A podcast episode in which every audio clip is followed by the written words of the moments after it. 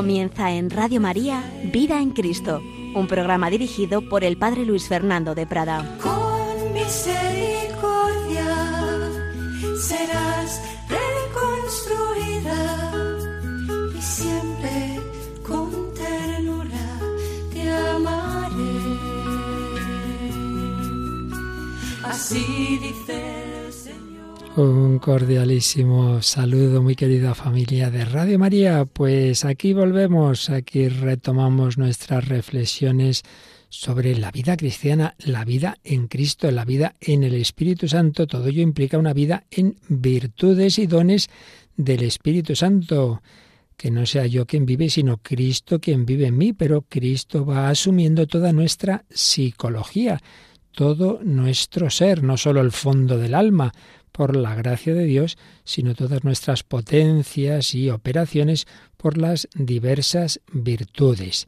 Esa es la vida en Cristo, que me deje mover por Dios nuestro Señor, que incluye los dinamismos humanos, lo sobrenatural, la gracia presupone y sana a la naturaleza. Por eso hay virtudes específicamente sobrenaturales, sobre todo las grandes virtudes teologales, fe, esperanza y caridad, por supuesto los dones del Espíritu Santo, absolutamente sobrenaturales, pero también la gracia de Dios quiere elevar esas otras virtudes humanas que tienen su sentido en una vida natural, que de hecho han sido estudiadas, tratadas desde ya los filósofos griegos, eh, muy antiguamente, desde siglos antes de Cristo, y por otros tratadistas actuales, también desde una perspectiva psicológica, pero que luego por la gracia de Dios quedan elevadas y, y toman una nueva dimensión y tienen una medida superior a la mera razón, sino que ya es la razón iluminada por la fe y por el Espíritu Santo. Pues bien, hemos ido tratando en diversas etapas de este programa de las grandes virtudes teologales, de la fe, la esperanza y la caridad. Y después hemos ido hablando de las virtudes humanas principales, que llamamos precisamente cardinales. Hablamos de la prudencia, de la justicia, de la fortaleza, la última de la que tratamos.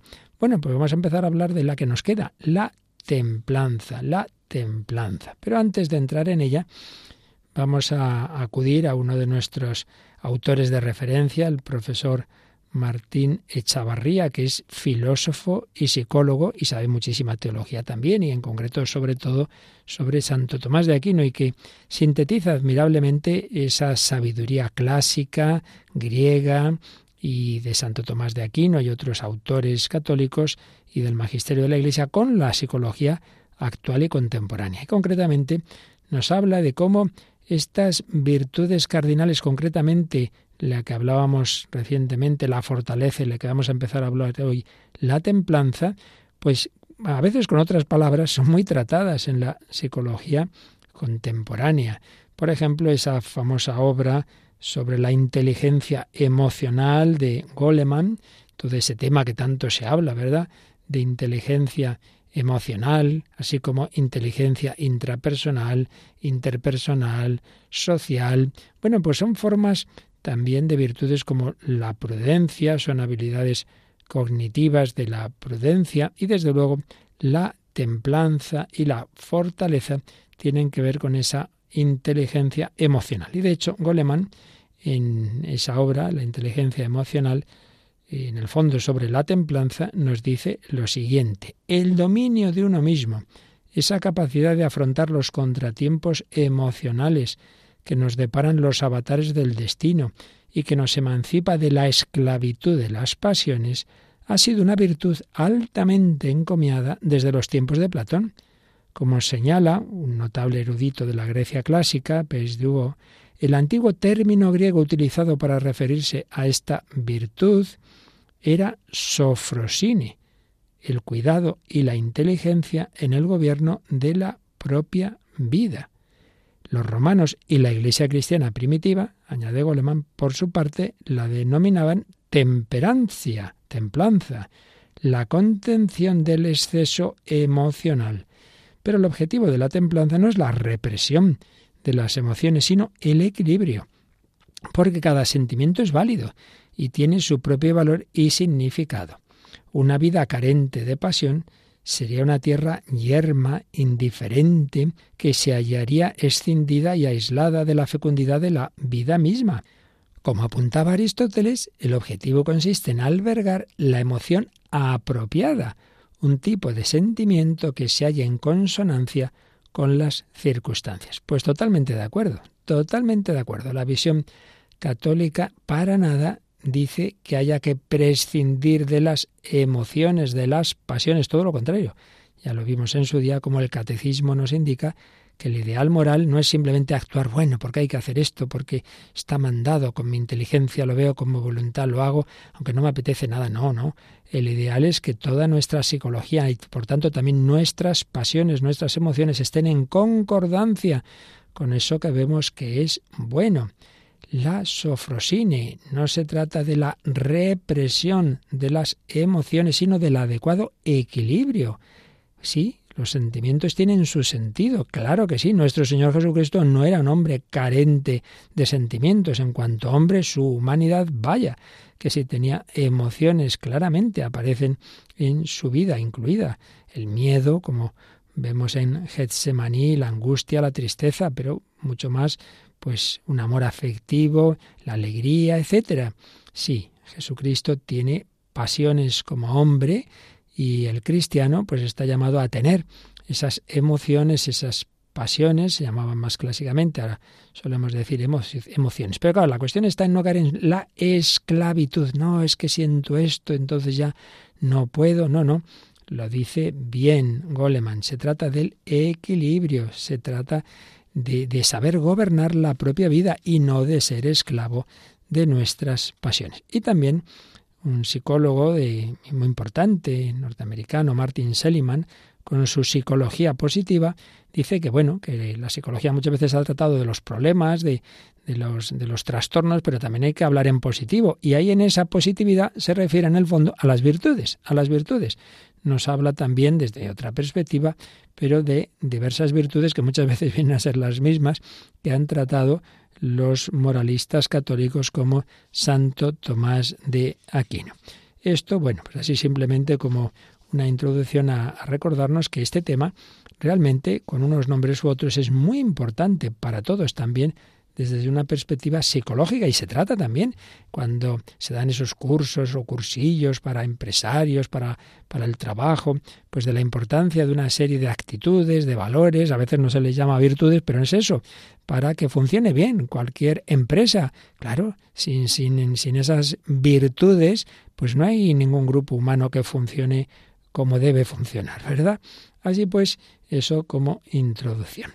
Y vamos a recordar también eh, cuál es el concepto de virtud. Y de nuevo lo hacemos pues siguiendo a Martín Echavarría, que a su vez pues fundamentalmente sigue, como os decía, a Santo Tomás de Aquino. La palabra latina virtus procede de vis, otra palabra latina vis que significa fuerza. Y por tanto, la virtud no es una cosa si hay eh, gente debilucha, no, no, significa una capacidad activa, un poder plenamente habilitado para actuar, una excelencia, una plenitud de las capacidades operativas. En esto Santo Tomás de Aquino seguía Aristóteles. El hombre tiene que llegar a la plenitud de, sus capacidades y esa es la educación. La educación consiste en que el hombre saque el máximo provecho de, de lo que ha recibido en su naturaleza. Santo Tomás distinguía tres tipos, tres géneros de virtud virtudes intelectuales, es decir, las capacidades para que nuestra inteligencia, nuestra memoria, nuestra imaginación, etcétera, pues, pues den el máximo provecho en un sentido amplio de la palabra virtud las virtudes morales o éticas, que son de las que vamos a hablar aquí nosotros, y las virtudes teológicas, decía él, teologales solemos decir hoy día, que son esas que mencionábamos antes, las grandes virtudes del cristiano, la fe, la esperanza y la caridad. Pero aquí estamos hablando, como digo, no de las virtudes intelectuales ni de las teologales o teológicas, sino de las virtudes morales o éticas o humanas distintos nombres que tienen, siempre sabemos que en el caso del cristiano, elevadas por la gracia, pero tienen ese sustrato humano en el que vamos a fijarnos. Eh, Aristóteles, al que seguía fundamentalmente Santo Tomás, aunque luego integraba también otras fuentes, veía la virtud ética como un hábito, un hábito electivo que consiste en un término medio relativo al sujeto, a, a cada uno de nosotros, un término medio determinado por la razón y según el criterio del hombre prudente. Una definición de Aristóteles en su extraordinaria obra, vale la pena leer la ética a Nicómaco. Así pues, decía, un hábito electivo, un hábito.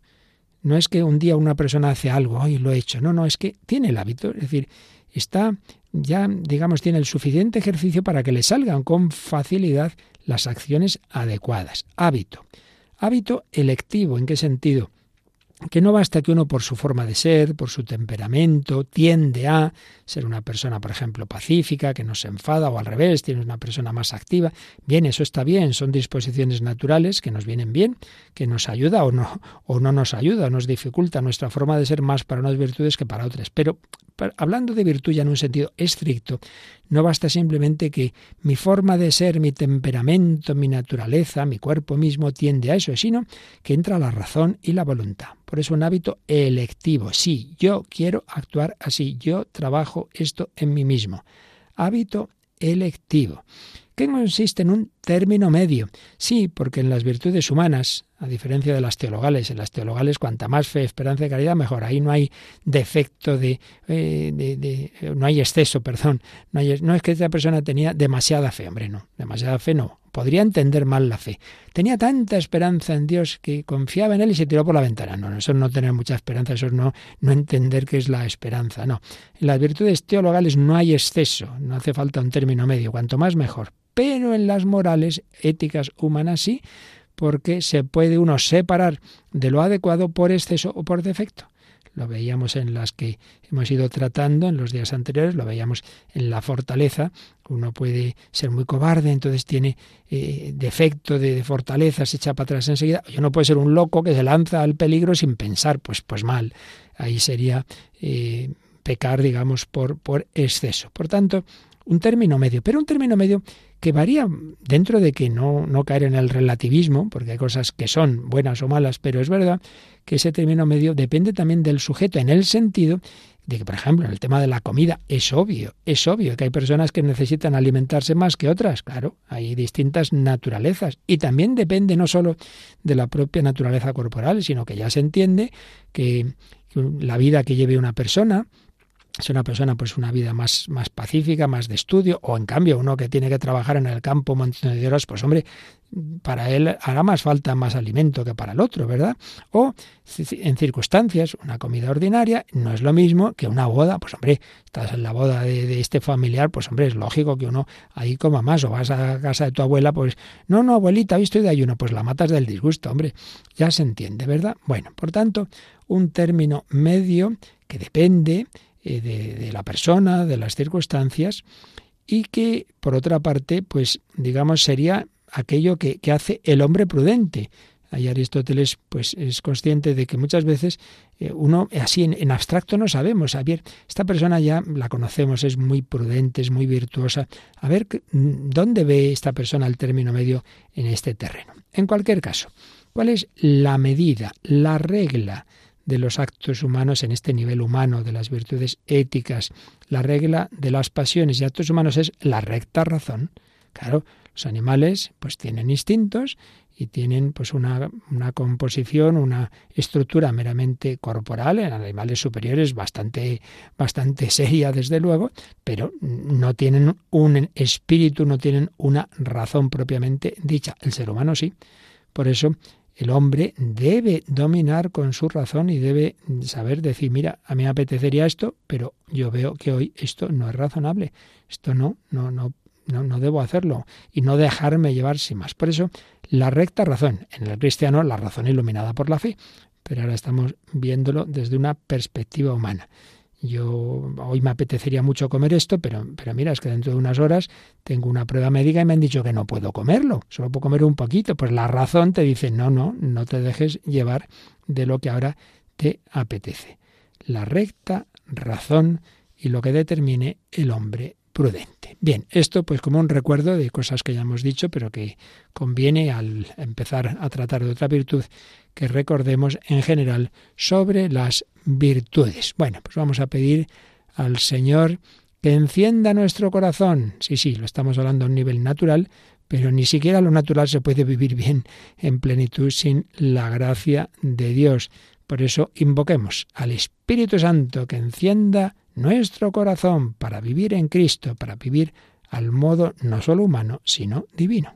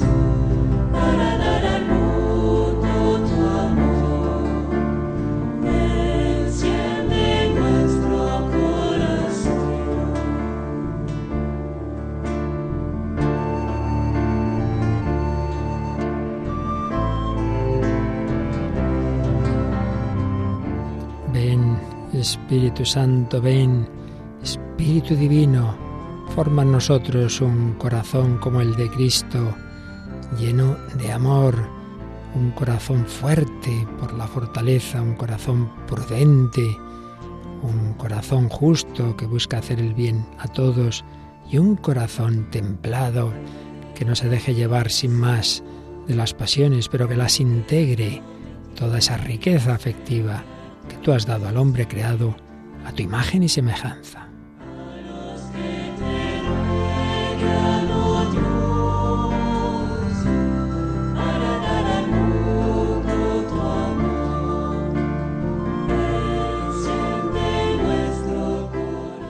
Enciende nuestro corazón. Pues aquí seguimos en Radio María, en Vida en Cristo, en Servidor Padre Luis Fernando de Prado, hablando de las virtudes cardinales y concretamente empezando a tratar de la que nos quedaba de hablar en este programa, que es la templanza. Recordemos, antes de seguir con otras reflexiones, que el catecismo de la Iglesia Católica, al que siempre debemos acudir, a ver todos los temas como los sintetiza, nos indica en el número 1805, nos habla de las virtudes cardinales. Y además cita un texto del Antiguo Testamento, Sabiduría 8.7, donde aparecen dice este número 1805, cuatro virtudes desempeñan un papel fundamental. Por eso se las llama cardinales, porque todas las demás se agrupan en torno a ellas. Y son la prudencia, la justicia, la fortaleza y la templanza. Y pone esta cita de sabiduría, del libro de la sabiduría 8.7, ¿amas la justicia? Las virtudes son el fruto de sus esfuerzos, pues ella enseña la templanza y la prudencia, la justicia y la fortaleza. Luego, pues viene una descripción de cada una de estas virtudes cardinales que ya vimos en su momento, sobre la prudencia, sobre la justicia. Vamos a recordar la de la fortaleza, puesto que la fortaleza, igual que la templanza, eh, se refieren a lo que llamamos los apetitos sensibles del hombre, no radican en la inteligencia como la prudencia o en la voluntad como la justicia, sino en el apetito sensible. La fortaleza en el apetito que llamamos irascible, esa capacidad de luchar. Luego lo recordaremos, pero vamos a ver cómo lo describe, la describe el catecismo en el 1808. La fortaleza es la virtud moral que asegura en las dificultades la firmeza y la constancia en la búsqueda del bien. Hay problemas, esto nos cuesta, pues, pues eso, hay personas que, que tienen esa virtud, otras que no, para saber luchar. Aseguran las dificultades la firmeza y la constancia en la búsqueda del bien. Reafirma la resolución de resistir a las tentaciones y de superar los obstáculos en la vida moral. La virtud de la fortaleza hace capaz de vencer el temor, incluso la muerte. El temor a la muerte, que en el fondo es el temor que inspira a los demás. La virtud de la fortaleza hace capaz de vencer el temor, incluso la muerte, y de hacer frente a las pruebas y a las persecuciones. Es la virtud por excelencia de los mártires.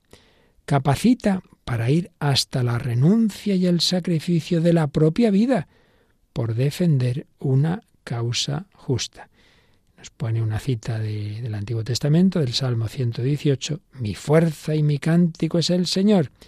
Y de Jesús en el Evangelio de San Juan, a los apóstoles que les dice, En el mundo tendréis tribulación, pero ánimo, yo he vencido al mundo. Bien, pues es la síntesis que nos hace el catecismo de la virtud de la fortaleza. Pero ahora vamos a tratar de la virtud de la templanza y eso lo sintetiza Catecismo en el número siguiente, el 1809. Y nos dice esto. La templanza es la virtud moral que modera la atracción de los placeres y procura el equilibrio en el uso de los bienes creados. Asegura el dominio de la voluntad sobre los instintos y mantiene los deseos en los límites de la honestidad. La persona moderada orienta hacia el bien sus apetitos sensibles, guarda una sana discreción y no se deja arrastrar para seguir la pasión de su corazón, una expresión entre comillas, esto de la seguir la pasión de su corazón que está en el libro del Sirácida 5.2. La templanza es alabada en el Antiguo Testamento. Por ejemplo, en ese mismo libro, Sirácida 18.30, no vayas detrás de tus pasiones, tus deseos refrena y en el Nuevo Testamento es llamada moderación o sobriedad. Por ejemplo, San Pablo a Tito 2.12, debemos vivir con moderación, justicia y piedad en el siglo presente. Bueno, pues una síntesis estupenda que culmina con una cita de San Agustín que dice lo siguiente. Vivir bien no es otra cosa que amar a Dios con todo el corazón, con toda el alma y con todo el obrar. Quien no obedece más que a Él, lo cual pertenece a la justicia, quien vela para discernir todas las cosas por miedo a dejarse sorprender por la astucia y la mentira, lo cual pertenece a la prudencia, le entrega, se está refiriendo siempre a Dios, le entrega un amor entero por la templanza que ninguna desgracia puede derribar, lo cual pertenece a la fortaleza. Qué maravilla de frases tenía San Agustín que sintetizaba cosas tan, tan profundas, ¿verdad? ¿Qué es vivir bien? Amar a Dios con todo el corazón, con toda el alma, con todo el ser, con todo el obrar, por tanto también con tus pasiones. Y eso implica obedecer solo a Dios. Quien no obedece más que a Él. Eso pertenece a la justicia, porque la justicia es tratar a todos como hay que tratar, y al primero a Dios, claro, dar a cada uno lo suyo, el primero a Dios obedecer a Dios y de ahí va a venir tratar bien a los demás. Quien vela para discernir todas las cosas sin dejarse engañar por la astucia, por la mentira. Ahí está la prudencia, discernir, pensar qué tengo que hacer. Entonces, quien hace eso, entrega a Dios un amor entero por la templanza, es decir, no, no se deja llevar de, las pasiones desordenadas, no se deja llevar, no, pues eh, un poco amo a Dios, pero ahora mmm, a esta otra persona que me tiene engatusado y aunque me separa de Dios, pero, pero un poquito por aquí, otro por allá, no, no, no, un amor entero, que ninguna desgracia puede derribar, porque es que claro, esto cuesta tanto, entonces es una dificultad muy grande y me echo para atrás la fortaleza. Ahí San Agustín hablaba de esas virtudes cardinales. Pero antes, en el párrafo principal, el 1809, pues nos ha explicado estupendamente que esta virtud, la templanza, modera, una palabra clave, un verbo clave, moderar, es decir, no es reprimir, no es matar, no es matar los, los sentimientos, no, no, si Dios nos ha puesto, en nosotros ha puesto apetitos, porque si el niño no tuviera un apetito sensible, si no llorara cuando tiene hambre y no comiera, pues, pues mal asunto, ¿verdad? Mal asunto tenemos unas tendencias que Dios nos ha puesto. Primero el instinto de conservación. Todo animalito huye de lo que ve que es un peligro para él, pues también el ser humano. Claro, está muy bien que tengamos ese instinto de conservación, si no nos moriríamos enseguida. Instinto de conservación, instinto de alimentarnos, por lo mismo. Si no nos alimentamos, si no respiramos, es que, es que eso es bueno. Instinto de reproducción complementación con el otro sexo y transmitir la vida. Claro, todo eso es bueno, lo ha puesto Dios en nosotros, pero, pero, todo lo bueno se puede desordenar. Es bueno hacer deporte, sí, pero uno se vuelve ya un fanático que, que es capaz de cualquier cosa, pues, pues ya lo hemos estropeado. El asunto, bueno, pues eso, tenemos en nosotros mismos, estamos bien hechos, nos atraen las cosas buenas un niño normal que tiene bien su, su, salud, pues ve un dulcecito, tal, pues hombre, le apetece comerlo, pues normal, está bien, está bien, eso, eso es bueno, pero uno y otro y otro y otro, hasta que ya te ponen malo, pues hombre, eso es lo que ya es el peligro. Por eso hay que moderar la atracción de los placeres y usar los bienes. Dios ha puesto a nuestro alrededor bienes, pero con equilibrio sin dejarnos llevar de los instintos, asegura el dominio de la voluntad sobre los instintos, mantiene los deseos en los límites de la honestidad. Si, si desear es bueno, indica eso, que, que, el ser humano tiende a lo que es bueno y a lo que es bello, a lo que es bello, claro, sí, sí, pero no puedo dejarme llevar sin más de esa tendencia. Si veo que eso al final va contra la justicia, va, por ejemplo, pues eso, un, hombre casado y de repente ve una mujer muy guapa, pues, pues vale, normal que le atraiga, pero, pero no te puedes dejar llevar, ¿no? No, Y sabes que eso te va a hacer daño a ti, a, tu familia y a, Dios también desde una perspectiva cristiana en cuanto a ofensa de Él. Entonces hay que moderar, que no quiere decir matar los sentimientos, sino integrarlos, educarlos, educarlos. La persona moderada orienta hacia el bien sus apetitos sensibles Guarda una sana discreción. Llego a, un banquete y es tan rico que me lanzo sobre el plato antes que nadie, los demás hablando, yo comiendo como... Hombre, es que quedas ahí como, como un animal. Pues sana discreción. No dejarse arrastrar para seguir la pasión del corazón. Y el cristiano, desde luego, nos ha dicho el catecismo citando a San Pablo, vive con moderación, con sobriedad moderación, justicia y piedad. Sabe que, que sí, que Dios nos ha puesto una serie de bienes en este mundo, oye, pero que todo esto son pequeños aperitivos, que lo importante es el bien definitivo, el bien absoluto que es Dios. Si te embebes de tal manera en las cosas terrenas, que son buenas, repetimos, no despreciamos nada, pero todo en su justa jerarquía. Si te embebes ahí, pues entonces ya no, no, no tienes deseo de Dios, no, no, no, ya tengo bastante con, con las cosas materiales y corporales. Pues hombre, una pena, ¿verdad?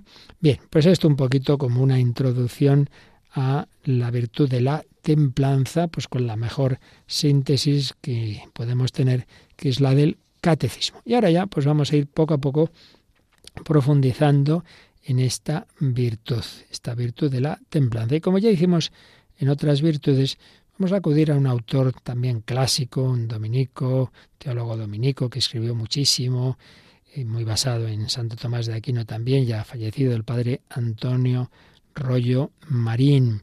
Entonces él nos recordaba que la templanza tiene un sentido amplio de la palabra, un sentido lato, en cuanto moderación que impone la razón en toda acción y pasión. Pero ya en el sentido que aquí estamos viendo más estricto de, de la palabra, en cuanto virtud, una virtud especial, dice que es una virtud, en el caso del cristiano, sobrenatural, sino pues meramente natural, una virtud que modera, modera, de nuevo lo mismo, la inclinación a los placeres sensibles, especialmente del tacto y del gusto, ya veremos por qué, conteniéndola dentro de los límites de la razón, iluminada por la fe en el cristiano. Por tanto, hablando en términos cristianos, una virtud sobrenatural que modera la inclinación a los placeres sensibles, especialmente del tacto y del gusto, conteniéndola dentro de los límites de la razón iluminada por la fe.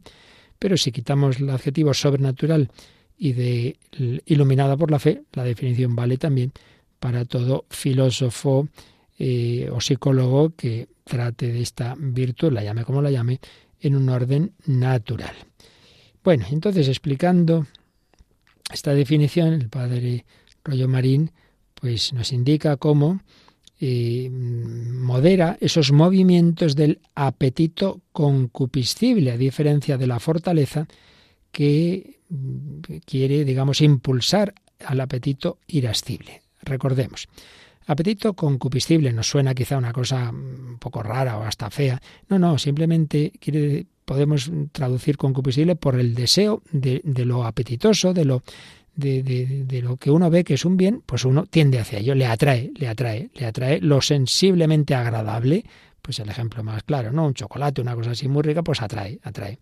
Ese es el apetito concupiscible. Tenemos en nosotros una psicología, una síntesis espiritual corporal a la cual pues nuestra, tenemos eso como unos instintos en nosotros que, que, tienden hacia esos bienes sensibles. Es el apetito concupiscible. Pero también vemos peligros, vemos cosas que nos pueden hacer daño y entonces eh, ahí está lo otro, el apetito irascible. Hay que saber también defenderse, hay que saber luchar. Eh, por bienes superiores, por bienes grandes, que exigen un esfuerzo. Y ese es, en cambio, el apetito irascible del que tratamos al hablar de la virtud de la fortaleza. Pero aquí estamos con la moderación mm, de esa inclinación, de ese apetito sensible a los placeres sensibles. Lo de especialmente del tacto y del gusto es porque en todos nuestros sentidos el, ser humano tiende, y el, animal por supuesto tiende, a todo lo que da gusto a, esos sentidos, pero especialmente en el gusto de lo que comemos, de lo que entra por nuestra boca, de lo que eh, vamos digiriendo, y del tacto, pues son como, como son especialmente importantes estos sentidos para la conservación del individuo y de la especie, pues también incluyen unos placeres especialmente fuertes y por eso es sobre todo ahí donde, donde esta virtud tiene que funcionar más, porque es donde más fácilmente nos desordenamos. En los apetitos relativos a lo que comemos y bebemos, todo el tema de la gula, todo el tema de la bebida, y en los apetitos de lo relativo al placer sexual, porque es muy fuerte, porque, pero precisamente porque está al servicio de, de algo muy importante, como es por un lado la, complementación varón-mujer y, de una manera muy especial, la transmisión de la vida, lo cual se da en toda, en toda la, eh, la naturaleza, como Dios ha puesto en todos los seres vivos esa, en, en todos los animales esa, eh, ese instinto de reproducción. Lo que pasa es que en el hombre está muy elevado a otros niveles de complementación psicológica, incluso a nivel sobrenatural en el sacramento del matrimonio. Pero la base natural es que hay una tendencia fuerte, una tendencia fuerte a ese tipo de placeres. Por eso es importante que la templanza no mate esas cosas, pero sí las encauce bien. Así pues, es una virtud importante, muy importante. Ojo, ojo, desde una perspectiva, digamos, un análisis eh, profundo, filosófico y desde luego teológico, en realidad la templanza ocupa el último lugar en relación a las demás virtudes, desde la perspectiva de la importancia. Por supuesto, ya hemos dicho que las más importantes son las teologales, pero incluso dentro de las cardinales, la más importante es la prudencia, porque la prudencia vale para todo, es un poco el discernir qué es lo que hay que hacer. Luego la justicia, porque es muy importante el, saber tratar bien a los demás, el, no ser injustos en el trato con los demás. Luego la fortaleza, porque tiene esa nobleza de, luchar por causas importantes aunque te cueste. Y luego ya la templanza, porque bueno, esa es esa dimensión como, hombre, bastante básica, ¿no? Hombre, que no seas un animal, que no te dejes llevar sin más de tus instintos. Entonces, desde esa perspectiva es la, la virtud, digamos, menos, menos elevada. Pero por otro lado, es que, es que es que es fundamental, porque si uno no tiene ni eso, no va a hacer nada importante en la vida. Bueno, no va a hacer nada, porque si uno nada, se levanta cuando le da la gana, come cuando quiere, se deja llevar en todo del gusto. Es que esa persona ni va a ser buen estudiante, ni va a ser buen trabajador, va a llegar tarde del trabajo, le van a despedir, no va a hacer bien la carrera. Hombre, no, es que es fundamental la templanza, la templanza. Bien, y aunque esto lo iremos ya detallando, pero anticipemos con, con el padre Rollo Marín que lo que comentábamos antes de esa definición de Aristóteles de las virtudes morales que se puede ir contra ellas por exceso o por defecto. Pues en efecto, en efecto, por, por exceso, la intemperancia es cuando uno se deja llevar, se deja llevar de lo que le apetece, de esos placeres, de buscarlos como sea, esos placeres, del tacto, del gusto, etcétera, y entonces por encima de lo que la razón y la fe, en su caso, le dicen, pues el hombre nada, se deja llevar pues como un animalito que, que nada más que lo que lo primero que se encuentra. La intemperancia. Pero ojo, que también cabe, aunque sea bastante menos frecuente, pero también cabe el, el defecto contrario, la insensibilidad. Es mentira que el cristianismo proponga ser fríos y que me dé todo igual y matar el amor. Es la típica acusación de Nietzsche al cristianismo. No, usted no se ha enterado de lo que de lo que dice el cristianismo, todo lo contrario, no hay más que leer la encíclica Deus Caritas es del Papa Benedicto XVI cuando habla del eros, del agape, del verdadero amor, el amor eh, que, que Dios ha puesto en el ser humano, incluye, incluye el fuego, incluye la pasión, incluye la sensibilidad, claro que sí, pero que no se deje uno llevar sin más de ello, sino integrado en el amor oblativo, integrado, por supuesto, en la justicia y, en el amor a Dios, en, definitiva. Entonces no se trata de, de que uno sea frío, sea insensible. La insensibilidad es defecto, es pecado por defecto contra esta virtud de la templanza. Ya lo iremos detallando en los distintos aspectos de la misma. Y bueno, para que tengamos ya una visión de conjunto de todas las virtudes que entran bajo esta cabeza, porque es virtud cardinal, que es la templanza, vamos a enumerarlas cuáles son esas virtudes que tratan los autores clásicos. Pero vamos a hacerlo después de volver a invocar al Señor, de pedirle que nos movamos por amor, por amor, y que ese amor, pues verdaderamente eh, mueva todo nuestro ser, mueva toda nuestra vida. Un amor para que vivamos como Cristo, con el amor con que nos ha amado, con que nos sigue amando nuestro Señor Jesucristo.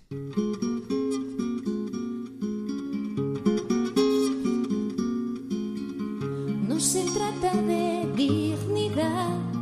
sino de amor hasta el final. La verdadera libertad es el amor que siempre da, porque amor no es decir te quiero, sino en silencio llevar la cruz. Porque amor no es decir te quiero, es el sendero que abrió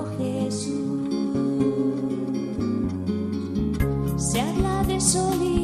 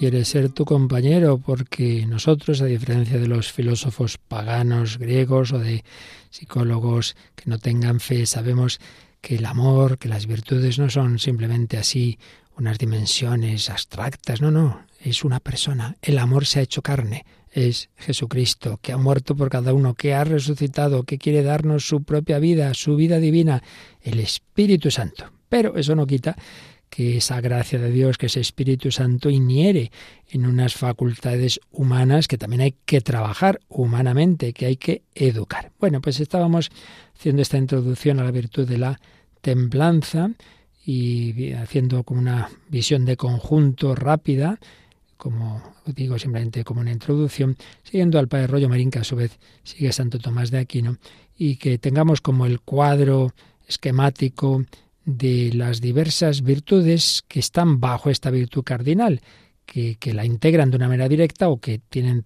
una relación mayor o menor. Entonces el padre Rollo Marín nos hace este cuadro de partes de la templanza, partes integrales, no es que sean propiamente virtudes, pero la ayudan, la ayudan en su ejercicio. Son la vergüenza y la honestidad. ¿La vergüenza en qué sentido? Bueno, pues esa pasión, esa, esa emoción, diríamos hoy día, que nos hace temer la confusión que se sigue de que vean que he caído en una cosa pues fea y tal, bueno, puede ayudar que, que, no te comportes como un animal, ¿no? El tener esa vergüenza, la vergüenza. Y la honestidad, la honestidad en el sentido de amor al decoro que proviene de la práctica de la virtud, hacer lo que es espiritualmente decoroso. Hay gente que le da todo igual, que pues que de cualquier manera que, que piensen lo que quieran, yo aquí, eh, hombre, pues también hay que cuidar, tiene que cuidar el orden y, y, el decoro. Pero bien, esto es lo, lo más básico, digamos. No es todavía propiamente virtud. Ya entrando en lo que son las virtudes que integran la templanza, lo que se suele llamar en términos clásicos las partes subjetivas, las especies en que se subdivide esta virtud cardinal, pues son las que se refieren a la nutrición, a lo que comemos o bebemos. En la comida, la abstinencia. La abstinencia no en el sentido que decimos de que los viernes hacemos abstinencia de no comer carne, no, sino el saber moderar lo que uno coma. En la comida, la abstinencia y en la bebida, la sobriedad. Contra estas virtudes, pues está el vicio de la gula o de la ebriedad. Pero aquí pues lo vemos en positivo, abstinencia y sobriedad. Y en lo relativo a, la, unión sexual y al placer sexual y de cara a esa generación y, complementación de los sexos, etcétera, pues está obviamente la virtud de la castidad o, en el caso de quien es llamado a vivirla para siempre, la virginidad, la virginidad. Y luego ya virtudes que están relacionadas con la templanza, no, cumplen del todo su definición, pero, pero están muy relacionadas, están la continencia, que ya veremos que es una virtud imperfecta, porque quiere decir que uno todavía no tiene integrado todo lo que, todas estas dimensiones que hacen que, que se hagan las cosas con, con gusto, con facilidad, no, tiene que luchar mucho, pero bueno, continencia. Mansedumbre, para no dejarse llevar de la ira, una persona que, que controle esas emociones de que se pondría como un basilisco y también mira qué vergüenza cómo te has puesto, ¿no?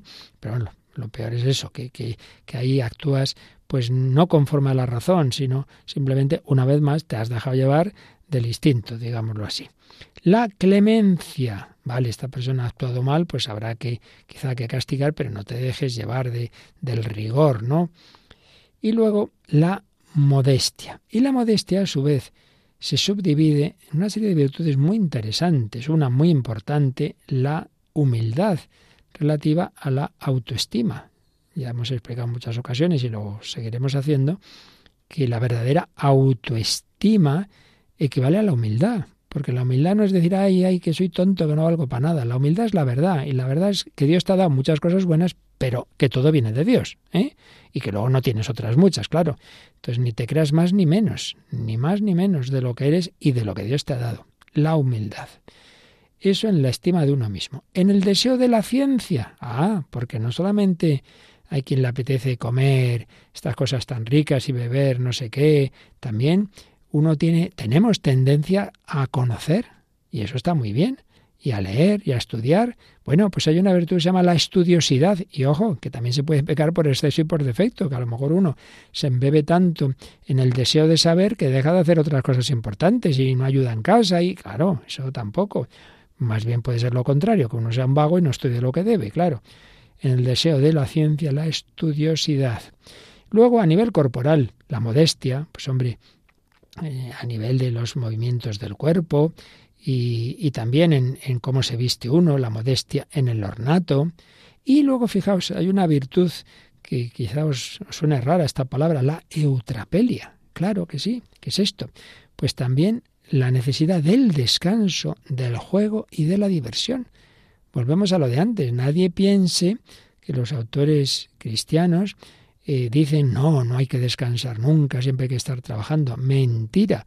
Y la prueba es que en las reglas de las órdenes religiosas, las más estrictas que queráis, siempre hay un tiempo de descanso y de lo que se llama la recreación. La comunidad, en mayor o menor medida, según el carisma de cada orden religiosa, tiene un tiempo de juntarse, de hablar, de reírse. Claro que sí, también es necesario el descanso y la diversión, la sana diversión, no digamos para los niños, qué importante el juego, etcétera, para los adolescentes, para los jóvenes, sí, sí. Bueno, pues también hay que moderar eso, ni más ni menos de lo que se debe. Bueno, pues con esto ya tenemos una visión de conjunto de lo que vamos a ir viendo, si Dios quiere, en los próximos días. Pero antes de, terminar, vamos a volver un momento al profesor Martín Echavarría, que nos va a insistir en la importancia de la templanza y también de, la fortaleza de estas dos virtudes que se refieren a los apetitos eh, sensibles, ¿no? La moderación del apetito sensible por la fortaleza y por la templanza, como nos señala, son fundamentales para el edificio de la personalidad. La personalidad no es la forma de ser de cada uno sin más, sino que es que una persona tenga una unidad de vida, una organización de, todo lo que hace, que todo tienda hacia un fin. Por desgracia, muchas personalidades están súper dispersas, están muy rotas, están divididas y eso hace un daño psicológico tremendo. Pues bien, la templanza y también la fortaleza ayudan mucho a esa personalidad. Sin ellas, no se puede aspirar a la realización de un bien superior. La personalidad queda reblandecida desde su fundamento, desde su fundamento. Y son muy importantes la humildad, que quita esa nefasta actitud egocéntrica que es impedimento para todas las virtudes. Yo, yo, yo, yo, yo, que soy más que nadie, ¿verdad? Y, y por otro lado, pues es muy importante, ya lo decíamos antes, la templanza, no porque en sí mismo tenga más importancia que otras virtudes, que es la menos importante, pero sí desde el punto de vista de que es como una especie de prerequisito, de prerequisito para lo demás.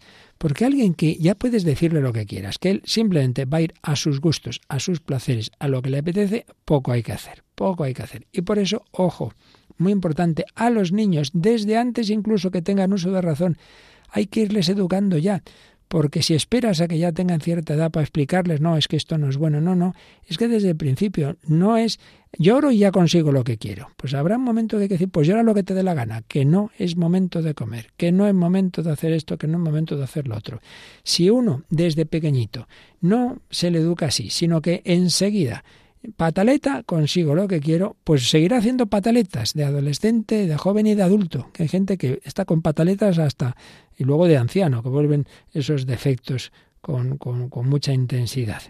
Por eso, cuidado, cuidado, hay que educar la templanza desde muy pronto. El, el apego al placer es el principio del temor al sufrimiento. Por eso, señala Martín Echavarría, la virtud de la templanza se llama en griego sofrosine, sofrosine, soprosine, eh, si lo pronunciamos como sería en castellano, pues la raíz de esta palabra, por un lado, es sos, que significa sano, y pren o fren, que significa razón y corazón. De ahí viene también frónesis, prudencia, sabiduría o razón. Por tanto, literalmente, literalmente, sofrosine significaría algo así como salud de la razón, de la mente o del corazón. Y es que la templanza sana o salva, digamos, a la razón, permitiendo que la prudencia actúe bien, porque lo que decíamos, sin templanza, que es un prerequisito, es un prerequisito de cualquier actuación y podemos decir de cualquier cura del alma, de cualquier psicoterapia, sin ese prerequisito no hay salud de la mente que valga, porque uno simplemente va a ir a lo que le apetece, va a ir al placer, va a evitar lo que sea un esfuerzo. Entonces es, absolutamente fundamental la templanza, porque si no, no haremos nada en la vida, nada en la vida.